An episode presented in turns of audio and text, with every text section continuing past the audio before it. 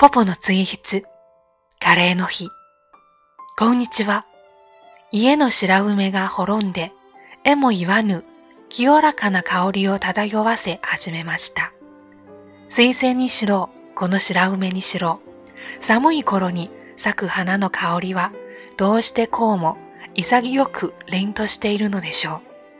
冬に咲く覚悟が感じられるようです。さて、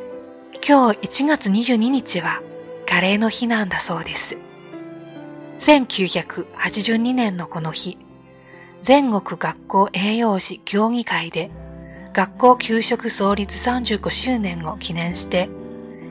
1月22日の給食のメニューをカレーにすることに決められ、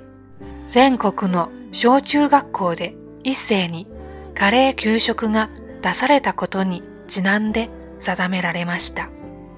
ということで、今夜はカレーにしようかな。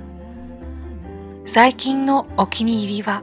牛すじカレー。牛すじは行きつけのスーパーで週に一度安売りになるのでよく買います。時間はかかりますが、カレーや煮込みにするととても美味しく、息子も大好きです。インドカレー、タイカレーなども好きですが、家で作るのは普通のカレーがほとんどです。カレーは一年中作るので季節の野菜で作ったり肉の種類を変えて作ったり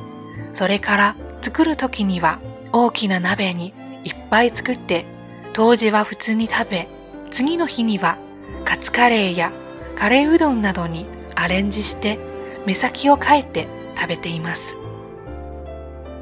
今日はひき肉が冷凍庫にあるのでキーマカレーにします。